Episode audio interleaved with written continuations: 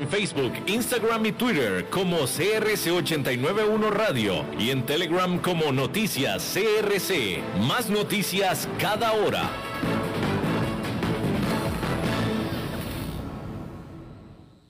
CRC 89.1 Radio y Cadena Radial Costarricense no se hacen responsables por las opiniones emitidas en este programa.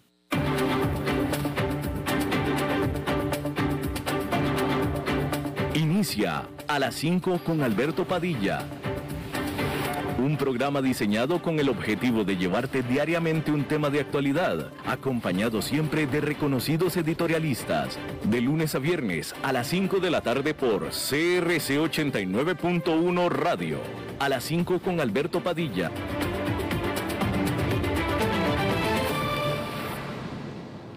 Hola, ¿qué tal? Saludos, bienvenidos a esta emisión de A las 5 con su servidor Alberto Padilla. Muchísimas gracias por acompañarnos, muchísimas gracias por estar ahí. Le mando cálidos saludos desde la señal y las instalaciones de CRC 89.1 FM en San José, Costa Rica, desde donde estamos transmitiendo hasta el punto, en el tiempo y en el espacio en el que usted nos está escuchando, porque estamos saliendo en diferentes vías, por ejemplo en Facebook, Facebook Live, en la página de este programa, a las 5 con Alberto Padilla, así como también en, estamos en podcasts, en las diferentes plataformas, las más importantes, Apple Podcasts, Google Podcasts, Spotify también, otras cinco más.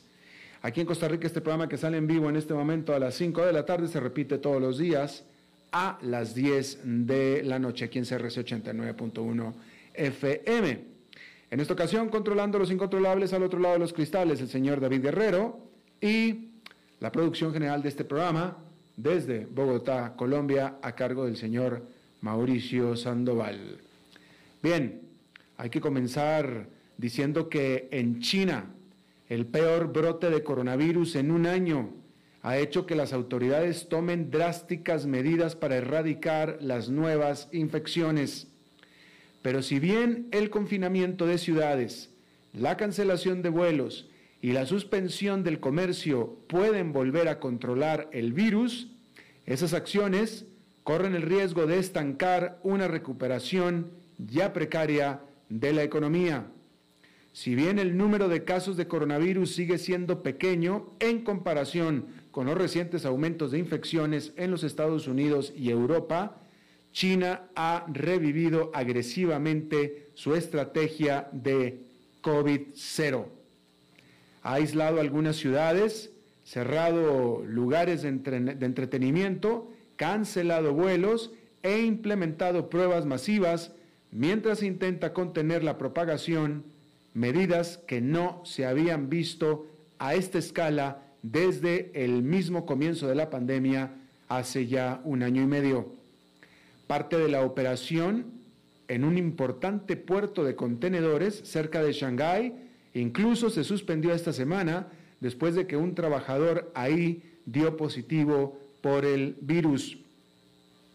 Esos drásticos movimientos ya han llevado a algunos economistas a recortar sus proyecciones de crecimiento para la segunda economía más grande del mundo. El banco de inversión Goldman Sachs pronostica que el PIB de China crecerá solo un 2,3% durante el tercer trimestre con respecto al trimestre anterior, dramáticamente más bajo que el aumento del 5,8% que se esperaba originalmente para ese trimestre. Goldman dijo que con el virus propagándose a muchas de las provincias y gobiernos locales de China, reaccionando rápidamente para controlar la propagación de esta variante Delta, altamente contagiosa, hemos comenzado a ver un debilitamiento en los datos agregados nacionales, agregando que esperan que servicios como viajes, catering y entretenimiento se vean afectados. A pesar de la anticipada caída en el tercer trimestre, los analistas aún esperan que la recuperación se mantenga en gran parte intacta para todo el año, porque para todo el 2021 esperan aún que la economía de China crezca un 8,3%, que es tan solo un poquito menor que una estimación anterior del 8,6%. Esto es porque solamente han revisado a la baja los estimados de crecimiento para el tercer trimestre del año.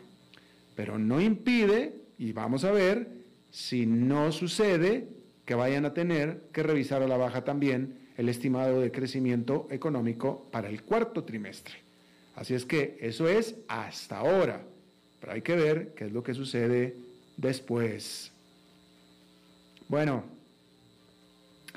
la gigante del entretenimiento, Disney, agregó más suscriptores a su plataforma de descargas de videos de lo que Wall Street esperaba y reportó una fuerte recuperación para su negocio de parques temáticos.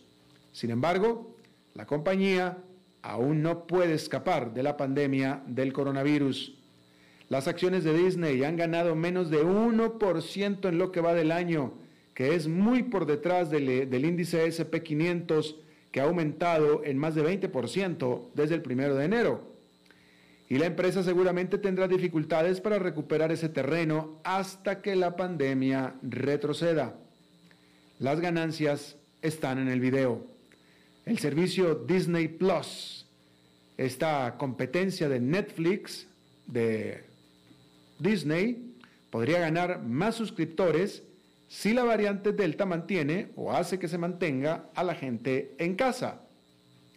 El servicio creció a 116 millones de suscriptores en el trimestre que finalizó el 3 de julio. Esto es 4 millones más de lo que esperaban los analistas de Wall Street. Pero la enorme división de parques temáticos y los negocios cinematográficos de la compañía siguen expuestos al coronavirus y su recuperación podría obstaculizarse o incluso revertirse ahora por la variante Delta del coronavirus. Sobre sus próximos estrenos de películas, Free Guy y Shang-Chi y la leyenda de los Diez Anillos, la empresa advirtió que ambas películas se estrenarán y quedarán 45 días en los cines antes de pasarse a Disney Plus lo que marca una desviación de la estrategia que utilizó la compañía para su otro, su, su, hit anterior, Black Widow, que se estrenó simultáneamente en los cines y en el servicio de transmisión. Disney dijo que no puede cambiar su plan para Free Guy debido a las promesas hechas cuando se adquirió la película, mientras que los compromisos de distribución impiden cambios de último momento para el lanzamiento de Shang-Chi. Un problema que provocó la decisión de Disney de lanzar Black Widow en su servicio de transmisión fue un pleito por parte de la actriz estrella Scarlett Johansson, quien demandó a la compañía quejándose de que la estrategia redujo su compensación. Porque le iban a pagar de acuerdo a las ventas en las entradas de cine. Pero si, lo si pusieron la película al mismo tiempo en Disney Plus, pues la gente prefirió verla en su casa y no en el cine. Con lo cual, Scarlett Johansson no recibió la plata porque no vendieron boletos o entradas a los cines. Por esa razón, simplemente. Bueno, ya que estábamos hablando de películas y etcétera, hay que decir que El Señor de los Anillos se está mudando de Nueva Zelanda al Reino Unido. Amazon Studios anunció el jueves que trasladará la filmación de la segunda temporada de su muy esperada y extremadamente cara serie El Señor de los Anillos al Reino Unido. Amazon dijo en un comunicado que el cambio de Nueva Zelanda hacia el Reino Unido se alinea con la estrategia del estudio de expandir su huella de producción e invertir en espacio de estudios en todo el Reino Unido. La primera temporada de la serie se está produciendo en Nueva Zelanda a un costo de casi 500 millones de dólares y debutará el 2 de septiembre del 2022 en Prime Video, que es el servicio rival de Disney Plus y de Netflix, propiedad de Amazon. hace casi dos décadas, la trilogía El Señor de los Anillos de Peter Jackson, que ganó 17 premios Oscar, se filmó en gran parte en Nueva Zelanda, mostrando el paisaje natural de este hermoso país, por lo que pues Nueva Zelanda no está nada contenta con la decisión de Amazon. Para un poco salvar la cara, el ministro de Desarrollo Económico del país dijo que la decisión de Amazon Studios de ninguna manera refleja las capacidades de nuestra industria cinematográfica local o el talento de las personas que en ella trabajan. Esta es una empresa multinacional que ha tomado una decisión comercial, dijo el ministro, quien agregó que Amazon estaba gastando más de 460 millones de dólares en Nueva Zelanda para producir la primera temporada. Dijo que tras la decisión de reubicar la producción, el gobierno de Nueva Zelanda le retirará algunos incentivos financieros que se le habían otorgado a Amazon. Bueno, a muchos estadounidenses les preocupa la inflación de los precios al consumidor, pero ¿deberían estar más preocupados acaso por los precios de las propiedades subiendo por las nubes? Impulsados por las tasas de interés ultra bajas, los precios de las viviendas en Estados Unidos aumentaron un 11% en los 12 meses hasta mayo, incluso cuando se ajustaron por la inflación de precios al consumidor. El índice global de precios de la vivienda de eh, la publicación The Economist, que sigue a 28 países, encuentra que los valores reales han aumentado un 6,4% en promedio durante el último año para el que hay datos disponibles. Los banqueros centrales incluida la Reserva Federal de Estados Unidos, se sienten incómodos con este vertiginoso aumento que amenaza con un auge, una burbuja y luego una caída que podría dañar la estabilidad financiera. En junio, el Banco de Pagos Internacionales, el Banco de los Banqueros Centrales, dijo que desde el comienzo de la pandemia, los precios de la vivienda han subido más de lo que implicarían los fundamentales como los costos de endeudamiento y los alquileres. De hecho, en 15 de los 25 mercados para los que The Economist tiene datos, los precios están más de un 20% por encima de su promedio a largo plazo en comparación con los alquileres y contra los ingresos familiares es en 10 de los 23 mercados. Bueno, las pérdidas de empleos durante la pandemia causó dificultades en todas partes del mundo, pero los despidos conllevan un riesgo adicional en Estados Unidos, donde los empleadores son los que proporcionan el seguro médico a la mayoría de las personas. El presidente Joe Biden, ansioso por evitar un aumento del desempleo que engrose las filas de los asegurados, intervino de manera adecuada aumentó temporalmente las ayudas para las personas de bajos ingresos que compran su cobertura a través de mercados establecidos por la ley de cuidado de salud a bajo precio, que es la reforma a la salud insignia de Barack Obama. Biden también extendió el periodo de inscripción que finaliza esta semana. Algunas personas de ingresos medios que ganaban hasta el 400% de la línea de la pobreza federal es decir, unos 106 mil, unos 106 mil dólares para una familia de cuatro, que anteriormente no eran elegibles para recibir ayuda, se volvieron elegibles para ella. Algunos millones de personas aprovecharon. Los cambios de Biden fueron la expansión más importante de esta ley hasta la fecha. Los demócratas hablan de hacer que los subsidios sean permanentes.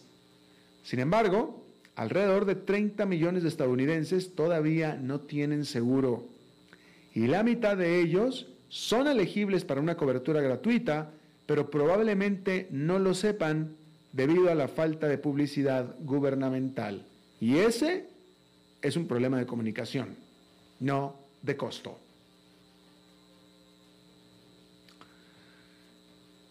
Bueno, y esté usted preparado para que el costo de su expreso matutino suba, ya que el aumento de los precios de los granos de café y los problemas de la cadena de suministro significan que las cafeterías y los comercios podrán tener que comenzar a cobrar más. El mal tiempo en el mayor productor de café del mundo, Brasil, ha dañado los cultivos, mientras que las protestas políticas en Colombia han frenado las exportaciones. Nestlé y Starbucks ya han dicho que podrían aumentar los precios, pero no se verán tan afectados como los tostadores más pequeños. Esta semana, el precio de los futuros del café, por lo general alrededor de 1.20, 1.40 la libra, estaba en 1.84. Y ahora se espera que la ola de frío en Brasil el mes pasado afecte la oferta hasta el próximo año.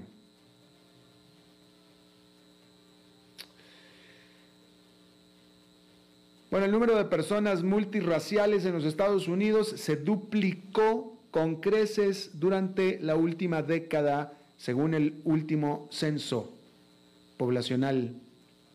Y la población blanca disminuyó por primera vez en la historia en Estados Unidos. Las personas que se identifican como blancas representan el 58% de la población del país, frente al 69% en el 2000. Mientras tanto, la parte de la población que se identifica como hispana o asiática aumentó, informó la oficina del censo. Casi una cuarta parte de los estadounidenses que se identifican como asiáticos o hispanos, mientras que la población negra aumentó en un 6%. La cambiante demografía de Estados Unidos parece una buena noticia para los demócratas, pero seguramente los resultados del censo provocarán batallas de redistribución de, distritos en todo el país.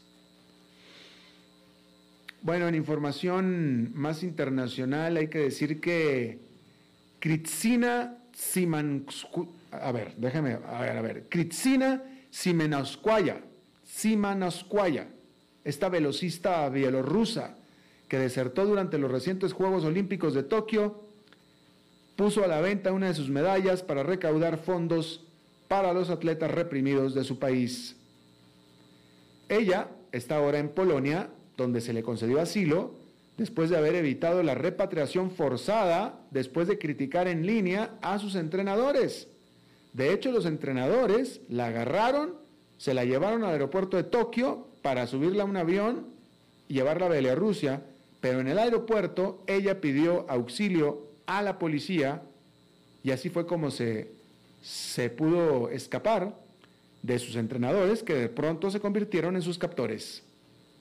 Esta joven de 24 años le dijo a la cadena de noticias Al Jazeera que tenía miedo de regresar a su país pues me enviarían a un hospital psiquiátrico o a la cárcel, dijo. Simanosquaya ha puesto a subasta en eBay una medalla de plata de los Juegos Europeos de Minsk del 2019 con un precio inicial de 21 mil dólares con una puja hasta el momento de escribir esta nota.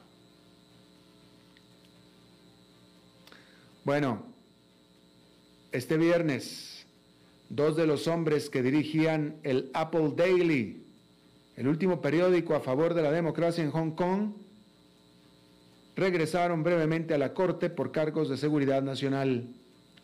Ryan Law, el editor en jefe, y Chung King-hun, el director ejecutivo, están acusados de colaborar con fuerzas extranjeras la supuesta evidencia viene en la forma de artículos publicados por el propio periódico pidiendo sanciones contra el gobierno de Hong Kong.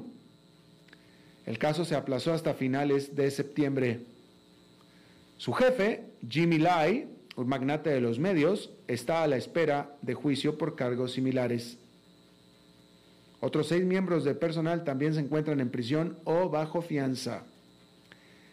El Apple Daily dejó de publicar en junio, después de que se congelaran sus activos y se arrestara a su personal.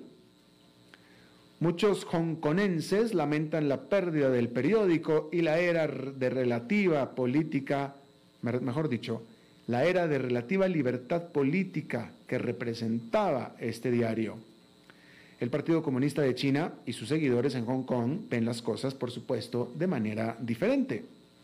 El partido afirma que el periódico fue una herramienta de propaganda para las fuerzas antichina desestabilizadoras en el país y en el extranjero. Por eso es que podrá esperar el más estricto de los castigos. Bueno, muchos historiadores fechan el México moderno hoy hace 500 años, cuando España conquistó a la gran capital azteca de Tenochtitlan, que es la actual Ciudad de México. Con su toma cayó el imperio azteca. México recordará la brutalidad del dominio colonial, sin embargo, también celebrará la diversidad cultural que creó especialmente el mestizaje, que es la raza nacida de las uniones entre los pueblos indígenas y sus colonizadores europeos. México es único entre los países del antiguo imperio español por haber hecho de esa mezcla una ideología oficial. Sin embargo, así como los españoles, con sus aliados locales, así como ellos subyugaron a los indígenas, además de matar a muchos más metiéndoles la desconocida viruela, hoy los mexicanos de clase alta principalmente más blancos, viven mejor que sus compatriotas más pobres, principalmente de piel más oscura. El presidente Andrés Manuel López Obrador ha señalado esta desigualdad y otras más, pero la realidad es que más allá de los gestos simbólicos, como en el 2019 exigir una disculpa a España y cambiar algunos nombres de carreteras, AMLO poco ha hecho para resolver estas desigualdades. Y esa es la verdad.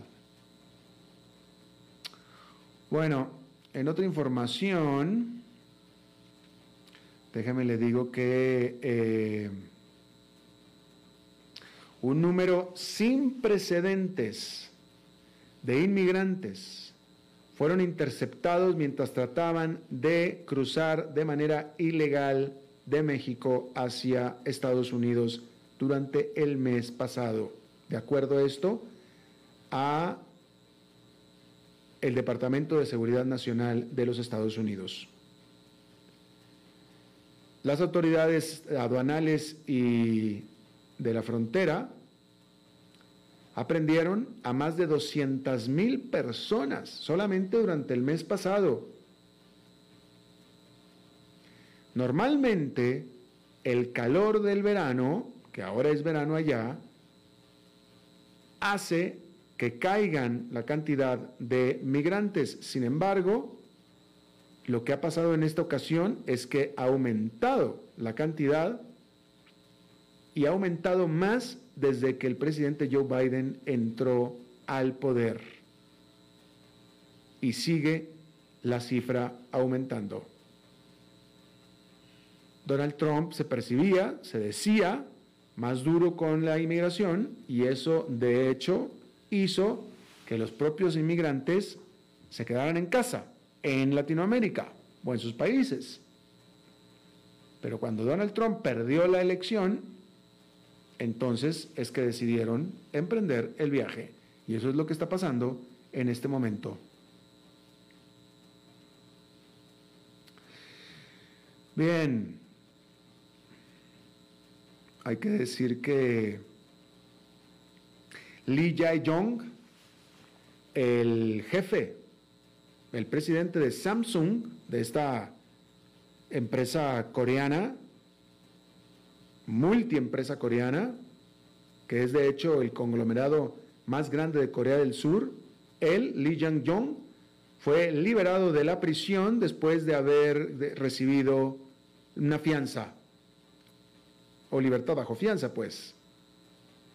Él fue convicto en el 2017 por haber sobornado a Park Geun-hye, que en ese momento era nadie menos que la presidente de Corea del Sur.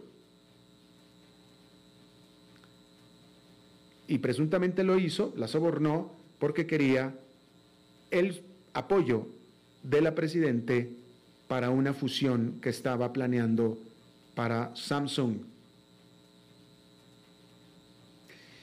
El ministro de Justicia de Corea del Sur dijo al respecto que había considerado el bienestar de todo Corea del Sur cuando decidió otorgar el perdón a Lee Jong-jung.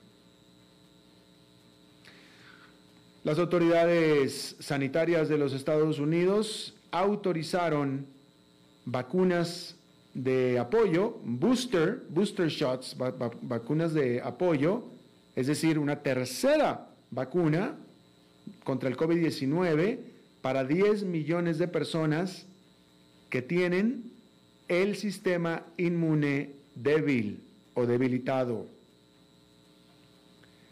Si se aprueba por parte del Centro para el Control y Prevención de las Enfermedades, estas dosis podrían estar disponibles tan pronto como este mismo fin de semana.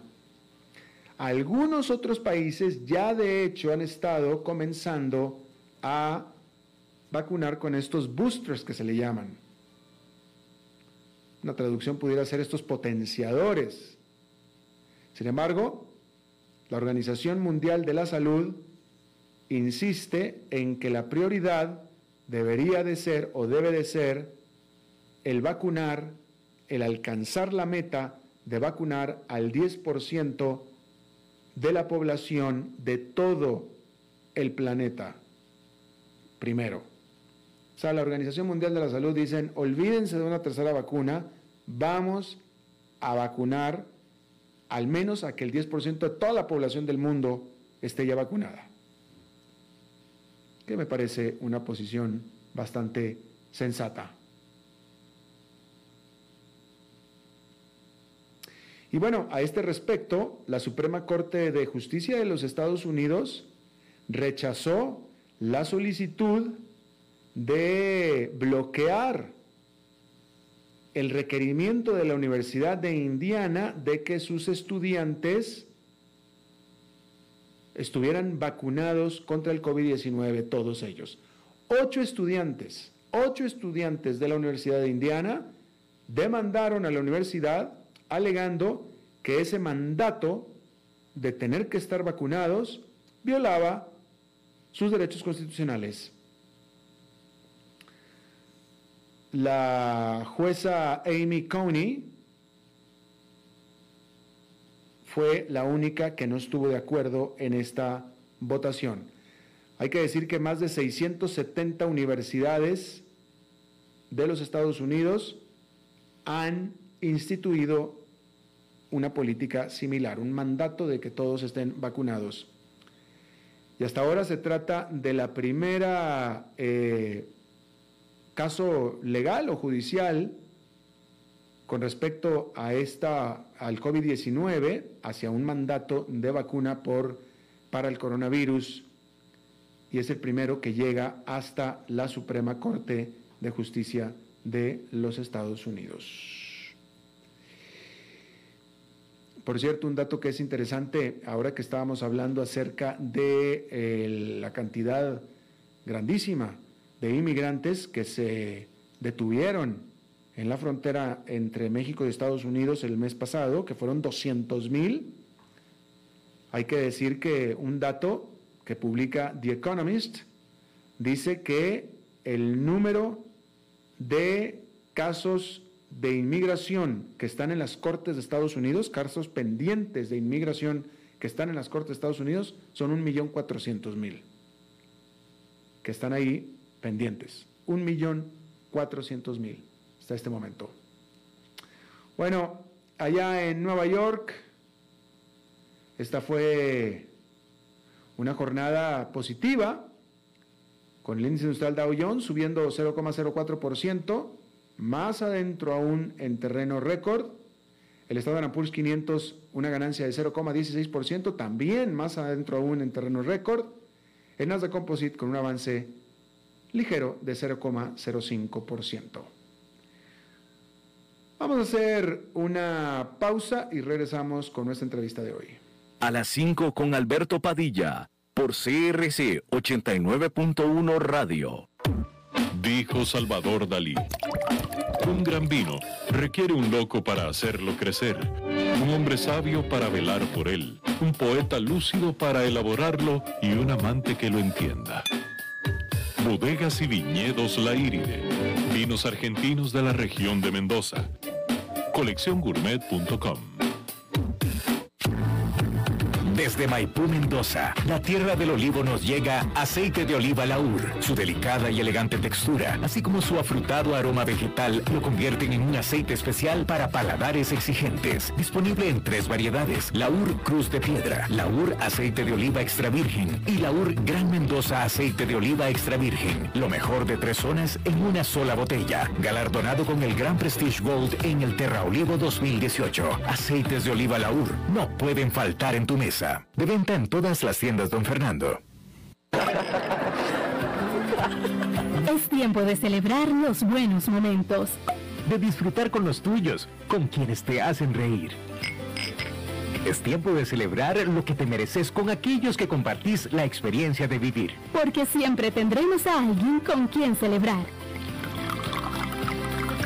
La Iride, bodegas y viñedos de la región de Mendoza Búscanos como colecciongourmet.com.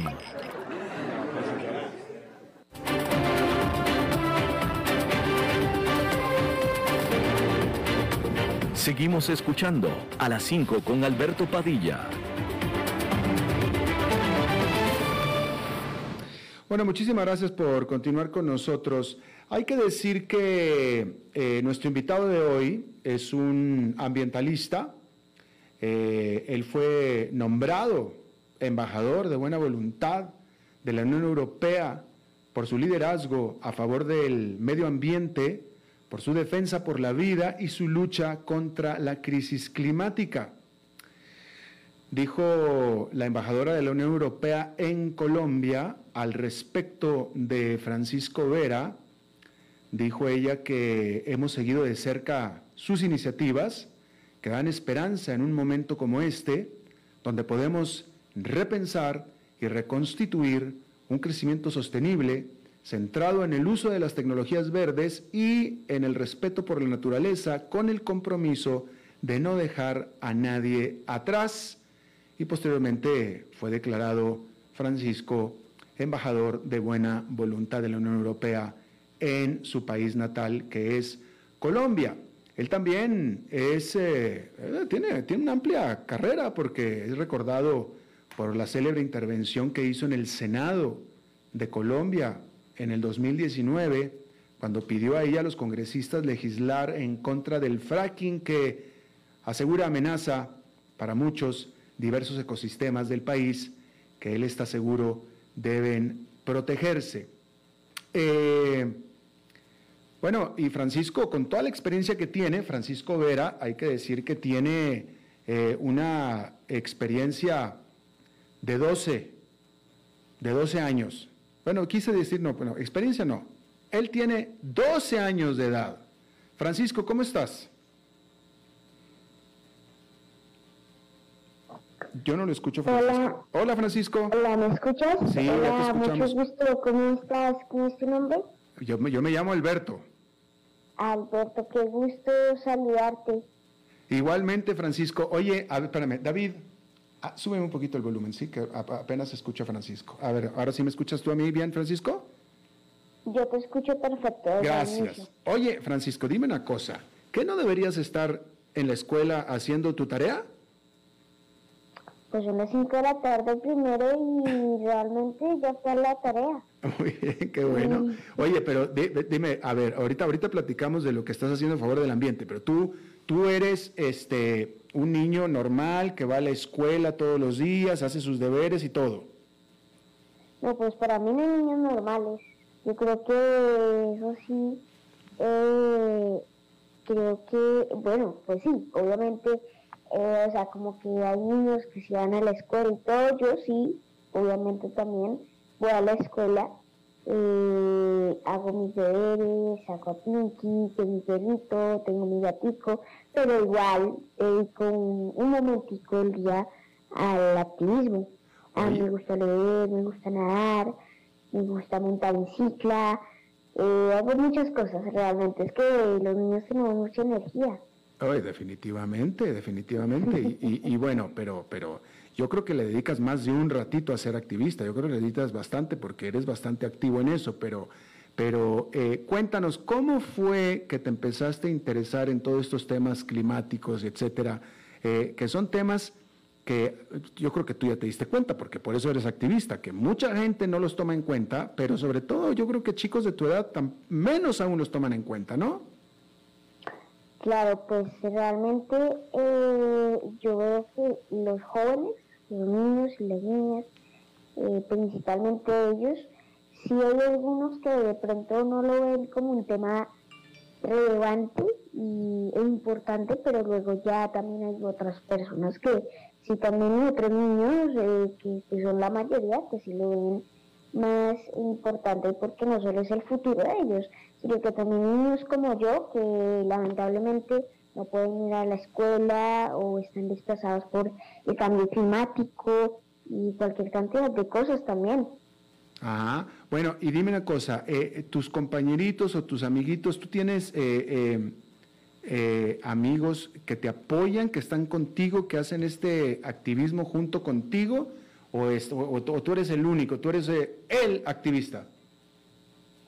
No, somos los activistas, así es, o sea, somos hartos, realmente mis compañeros, yo creo que la mayoría de niños también son muy conscientes respecto a este tema, porque pues en mi caso, como también otros amigos, yo he crecido en medio de patos, gallinas, ahorita chivitos, eh, medio de cultivos al lado del río. Yo creo que todo ese entorno, toda la relación con ese entorno natural, como que ha permitido abrir eh, mis pensamientos a unos pensamientos ambientales. Oye, eh, pero cuéntame, Francisco, ¿qué, ¿qué fue lo que hizo que tú un día dijeras, yo quiero hacer algo por el medio ambiente? ¿Qué fue lo que viste? ¿Qué fue lo que leíste? ¿Qué fue lo que te hizo pensar que el mundo necesitaba a Francisco siendo activista en estos temas? Bueno, realmente yo creo que, pues, muchas cosas. Eh, realmente, en un principio, yo inicié con el activismo animalista. Así fue como inicié con el activismo animalista por lo que te encuentro, por el entorno, eh, por lo que me rodea, eh, en la actualidad y pues en ese momento, ¿no? Porque yo nací en Bogotá desde los dos años, me crié, crecí, me desarrollé en, un pueblito que queda dos horas de Bogotá, que es sumamente hermoso. Eh, y pues básicamente yo creo que esa es una inspiración, pero además también creo que contar con la familia, porque yo creo que algunos de padres no les dejarían a sus hijos hacer este tipo de cosas, pero mi familia pues eh, gracias a Dios sí lo ha permitido me ha apoyado y guiado en este tipo de temas. Claro, porque además a uno desde pequeño en cualquier familia siempre lo ven incentivar bastante el cuidado al medio ambiente y a la vida, al entorno, a la biodiversidad, a la fauna y demás. Claro. Entonces, ¿tú vives, tú vives eh, qué? ¿Tú vives en una finca? ¿Tú vives en el campo? ¿Cómo es, cómo es el lugar donde vives? Sí, así es, es como semi-rural, es muy lindo. Eh, y pues no, es que vivir en Colombia realmente en Latinoamérica es un privilegio porque, bueno, ya se imaginarán, ya podrán conocer toda la biodiversidad que nos rodea. Somos uno de los continentes más biodiversos del planeta Tierra. Claro, por supuesto. ¿Y cuál es, eh, bueno, eh, bueno, déjame te pregunto esto, ¿cuál es, qué, es lo, cuál es tu principal temor? ¿Cuál es, qué, es lo que más temes sobre el medio ambiente? ¿De dónde crees tú que está el principal problema? Bueno, pues el principal problema es que, en que no actuamos de forma directa y no eliminamos el problema. Entonces, lo que hacemos es enredarnos y enredarnos y pasa el tiempo y lo que ya se plantea, lo que ya se llega a plantear en un panorama un poco posible, un poco posible, sí, eh, la sexta extinción masiva de la especie, la extinción masiva de no solo nuestra especie, sino de muchas especies más, y pues ya es una situación sumamente grave para que se den y de la magnitud del problema. Ahí está el problema, que si no hacemos algo ya, ahora, no para el futuro, no para dentro de 20, 30 años, pues no vamos a lograr nada. Para 2050 ya debemos tener las emisiones eh, a cero. Claro. Oye, a ver, Francisco, tú estuviste en el Congreso de tu país en Colombia y fuiste tú a hablar con los congresistas, con todas estas gentes, que todos ellos pudieran, cualquiera de ellos pudiera ser tu abuelo, y les explicaste y les exigiste que no autorizaran el fracking, la explotación de petróleo usando fracking porque, porque, porque hace eh, problema al medio ambiente. Yo, yo te tengo que decir una cosa, yo no sé exactamente qué es lo que es el fracking. ¿Qué es el fracking? Explícanos tú qué es el fracking y por qué es tan malo para el medio ambiente. Bueno, el fracking es algo sencillo. Mm. Eh, ese es el nombre, digamos, eh, que más se utiliza, pero también en términos técnicos se llama fracturación hidráulica. Eso ya en un principio ya sabemos por dónde va. El fracking básicamente está fracturando la tierra solo por conseguir eh, pues petróleo. Lo que sucede es que el petróleo pues se encuentra dentro de rocas, ¿no? Entonces lo que hace el fracking es una técnica para poder extraer petróleo con una presión de agua y distintos químicos que lo que hacen es romper la roca y eh, pues succionar el petróleo y llevarlo a la superficie. Mm. Pero esto provoca, por ejemplo, en algunos casos eh, sismos o terremotos, en otros también, por supuesto, contaminación de acuíferos, porque el, el suelo también está lleno de fuentes subterráneas de agua, de fuentes, eh, como es la palabra, fuentes sí, de agua, básicamente no sé de qué otra forma decirlos, y además, decirlo, perdón, y además también el fracking eh, se realiza en lugares pues donde a veces afecta la biodiversidad del entorno y del suelo, ¿no? Mm. Del suelo, eh, desde todo el ecosistema en general, ¿no? Porque el ecosistema está conectado. Entonces, si afectamos el fuego, el, el, el, el suelo, perdón, mm. la tierra, cualquier elemento del ecosistema, ya afectamos a todo el ecosistema, a todo, absolutamente todo.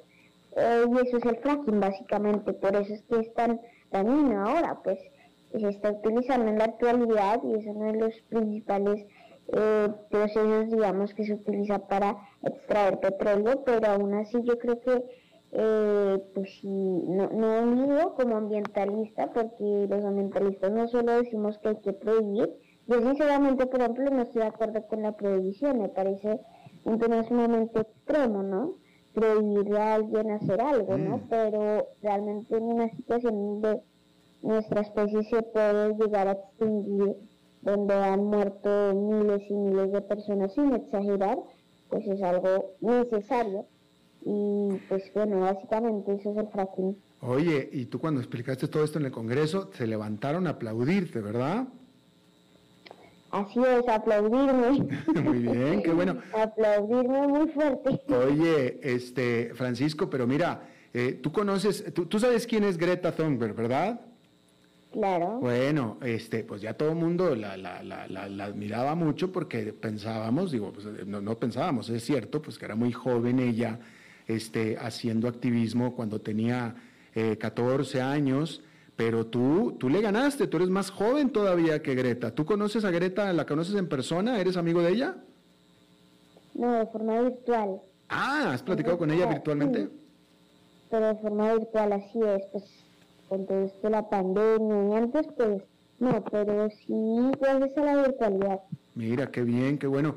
Eh, una cosa que yo no conozco a Greta, yo no he platicado con ella, este, pero estoy platicando contigo, pero una cosa que yo veo que tienen de diferente tú y Greta, me parece a mí, no sé, voy a buscar en YouTube el video tuyo hablando en el Congreso, pero me parece que tú eres un chico que que eres, eres em, ¿cuál es la palabra que quiero usar? Definitivamente dulce, pero eres tranquilo, tú explicas bien, etcétera. Greta es como que siempre, como que está enojada, como que regaña a la gente, eh, que, que, que, bueno, que a mucha gente le llamará la, atención el estilo, pero, pero a mí me gusta tu estilo, que eres más tranquilo, más, pareces como casi, casi como un profesor. Pues no, es que así hay que hacerlo, pues eh, realmente es algo necesario, ¿no? A veces la gente no entiende, hay que explicarlo de una manera y conversar, ¿no? O sea, Pues claro. sabemos pues obviamente quiénes son los responsables de este problema y que deben asumir su responsabilidad, que son los gobiernos, pero igual eh, hay que conversar desde el respeto. Claro, por supuesto. Pues Oye, así a veces se enoja un poco, como dices. sí, ¿verdad? Sí, sí, porque ella, ella como que se apasiona y como que se enoja. Exactamente. Y tú, y tú yo no sé, yo- a mí se me hace que tú nunca te enojas. No, pues eh, de pronto cuando me da mucha hambre. Entonces, no sé, he dado cuando la comida todavía no está lista, ahí me enojo harto. Claro, claro, cuando no están las arepas servidas en la mesa.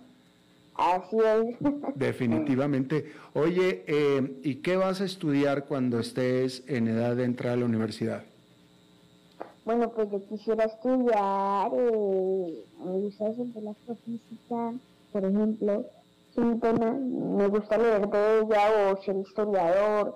De verdad que soy muy bueno para, para la historia y la geografía, las dos me gustan harto, la astrofísica igual. Eh, de pronto también la sociología, que es un tema que me viene interesando. Eh, pues creo que esas cuatro tendré opción, pero bueno, es que me, me surgen muchas eh, carreras para ser de grande, pero me queda mucho tiempo. Entonces lo iré pensando. Oye, pero a ver, entonces dime una cosa, Francisco. Ahorita eh, es viernes, fuiste a la escuela y ahorita estás teniendo una entrevista con este programa y te están escuchando en varios países. ¿Cómo es un día normal de Francisco Vera Manzanares de 12 años de edad? Eh, después de que haces, después de que vas a la escuela y regresas a tu casa, ¿cómo es tu día normal? Bueno, pues por ahora estoy estudiando de forma virtual. Ah, ¿sí? ok. Eh, para aclarar, claro, hay, hay algunos niños que ya están retornando la presencialidad, pero a mí todavía me tocó virtual. Eh, mi colegio todavía no lo ha hecho, pero pues yo así, pues por eso me levanto un poquito más tarde. Ok, muy a bien. las 7, me arriesgué de 7 a 8. Antes, pues obviamente la presencialidad tocaba ya estar a las 7 en el colegio, entonces, pues es una diferencia. Eh, y de 7 a 8 me desayuno, desayuno me baño, eh, aprendo el computador y como que me alisto, ¿no? Para eh, entrar ya de una vez a clase. Pe- ya, ya- Pues, cuando termina- ya clases. después de que terminas ¿Sí? las clases y todo, que terminas clases y todo, porque por ejemplo, ahorita tus amiguitos seguramente están jugando videojuegos, etcétera, y tú estás acá hablando con el público de este programa. Y cuando tus amiguitos estaban jugando eh, eh, afuera, jugando fútbol, tú estabas hablando con el Congreso de tu país. Tú tienes una vida muy curiosa. Sí, pero muy, que a mí me hace feliz realmente. Qué bueno, pues claro que sí, no, por supuesto que sí, por supuesto que sí. ¿Cuántas entrevistas de radio te ha- o, o de televisión, así como esta, haces en una semana? No, no sé, realmente. y pues, Pero eres, to- eres eh, toda una estrella, Francisco. Bueno, cuéntanos, ¿en qué, qué proyecto, qué proyecto eh, estás empujando? ¿Qué- ¿Cuál es el- tu tema de, de- de como activista en estos tiempos? ¿Cuál es el, el proyecto principal que tienes? bueno, el proyecto principal que por ahora llevo con Guardianes por la Vida es básicamente la agenda de plásticos de un solo uso, eh, que pues bien. tratamos en julio, ¿no? Julio sin plásticos, pero ahorita estamos, bueno, no solo de plásticos un solo uso, sino de varios temas, y un concurso eh, que vamos a apoyar de la Embajada Británica en Colombia, que es Join Your Home y que busca pues básicamente demostrar las acciones eh, que podemos hacer pues para mitigar el cambio climático, la adaptación del cambio climático y mitigación del cambio climático. Muy bien, muy bien. Oye, para la gente que te quiera seguir en tus redes sociales, ¿cuáles son? Pues en Instagram Francisco Activista, en Facebook Francisco Activista Oficial, eh, Guardianes por la Vida, Guardianes por la Vida en Instagram y en Facebook eh, Guardianes Colombia, Francisco Activista, Activit 2 en Twitter. Muy bien. Bueno, pues Francisco Activista, definitivamente que lo eres. Este, me dio mucho gusto platicar contigo. Y, y bueno, qué bueno, sigue, sigue en tu activismo y espero que tengas muchísimo éxito porque Pues si tú tienes éxito, entonces eso quiere decir que el planeta va a tener éxito también. Claro que sí, muchas gracias. Que tengas buen fin de semana, Francisco. Bueno, lo mismo, hasta luego, Hasta chao. luego, chao, chao. Gracias. Bien, vamos a hacer una, una pausa y regresamos con Humberto Saldívar. A las 5 con Alberto Padilla, por CRC 89.1 Radio. Dijo Salvador Dalí. Un gran vino requiere un loco para hacerlo crecer, un hombre sabio para velar por él, un poeta lúcido para elaborarlo y un amante que lo entienda. Bodegas y viñedos La Iride, vinos argentinos de la región de Mendoza. Colecciongourmet.com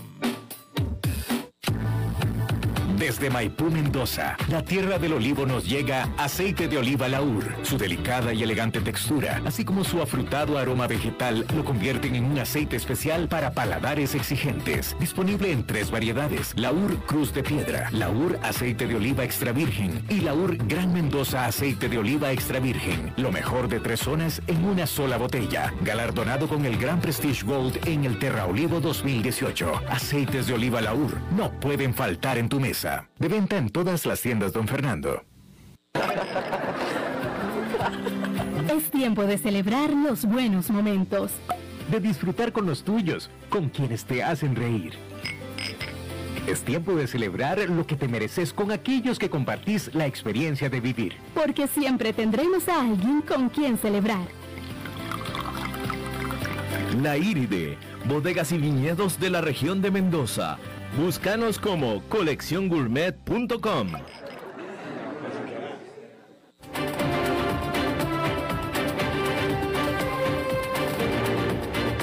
Seguimos escuchando a las 5 con Alberto Padilla. Bueno, como cada viernes, Humberto Saldívar. ¿Cómo estás, Humberto? ¿Qué tal, Alberto? Muy bien, ¿y tú? Bien, también, adelante. Eh, bueno, el, el tema del día de hoy, Alberto, quiero resaltar eh, la parte de las Olimpiadas, eh, muy, muy relacionado a- al libro que tú escribiste del continente dormido. Mm. A ver, eh, primero, felicitar a todos los medallistas olímpicos de todos los países de América Latina. ¿no? ¿Y por qué para mí es un doble esfuerzo si que, una, que un deportista de América Latina llegue a ganar una medalla? Te lo digo ahora sí que con toda la experiencia. eh, en un momento yo entrené 20 años judo, pres- representé al Comité Olímpico, estuve dentro del proceso y créeme que si no hubiera sido por mis padres y el apoyo económico que ellos me dieron, eh, hubiera sido muy difícil y yo veía a, a deportistas eh, que tenían toda la intención y todas las aptitudes, sin embargo no tenían un apoyo. Eh, a mí sí me da pena que México haya quedado, quedado en, el, número 83 eh, y de los últimos de América Latina. Y déjame te explico en sí el contexto del logro de llegar primero a las Olimpiadas y después de lograr una medalla. Por ejemplo, en mi caso, que yo entrené judo, no es que iban los primeros lugares de cada país. En mi caso, yo en aquel momento era primer lugar, pero tienes que calificar y quedar entre los primeros siete de América Latina. No, de, de toda América, para empezar. Mm. Entonces, una cosa es, ajá, puedes ser el mejor de tu país, pero eso no significa que puedas ir a las Olimpiadas. Y, y después es, ok, eh, tienes que competir durante todos esos cuatro años, viajar, utilizar este, boletos de avión, utilizar, via, este, utilizar uniformes especiales que me acuerdo no eran baratos. Lo perdimos, Nelson. Humberto, te perdimos. ¿Qué pasa? Solo es, eh, eh, te estancas, te estancas y necesitas todo un equipo olímpico, lo cual eh, no se tenía como parte del, del equipo olímpico. Y te puedo decir que eh, pues se, se evidencia, por ejemplo, en México la falta de apoyo a las instituciones del deporte, ¿no? Por eso para mí es un doble hasta triple esfuerzo lo que hacen los deportistas de América Latina al llegar y ganar una medalla en los Juegos Olímpicos. Y te lo pongo así, un deportista que gana primer lugar, un oro, en las Olimpiadas en Singapur recibe 750 mil dólares de premio.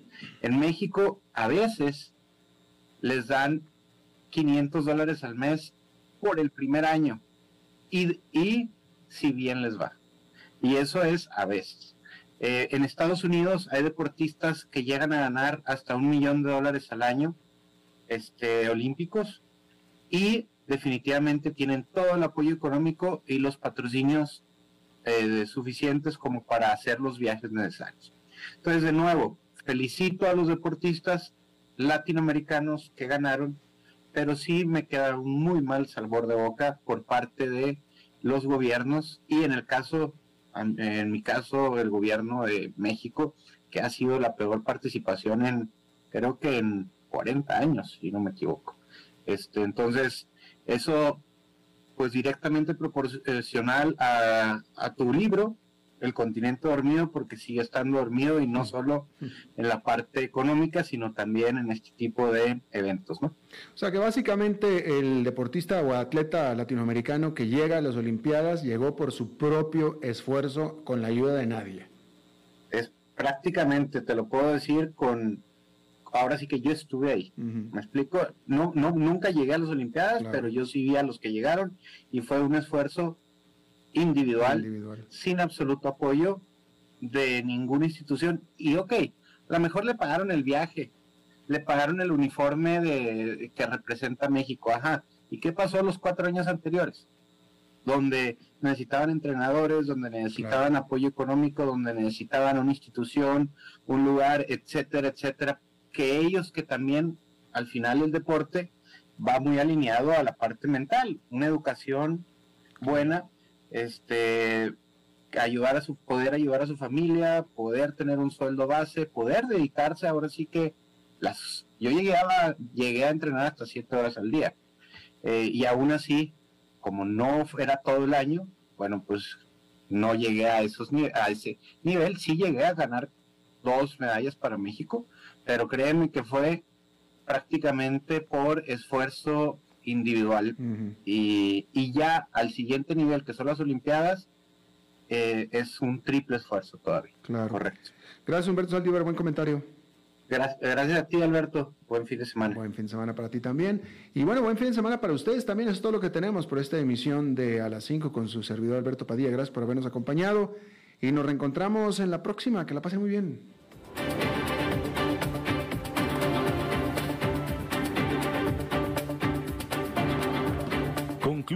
A las 5 con Alberto Padilla. Un programa diseñado con el objetivo de llevarte diariamente un tema de actualidad, acompañado siempre de reconocidos editorialistas, de lunes a viernes a las 5 de la tarde por CRC 89.1 Radio, a las 5 con Alberto Padilla.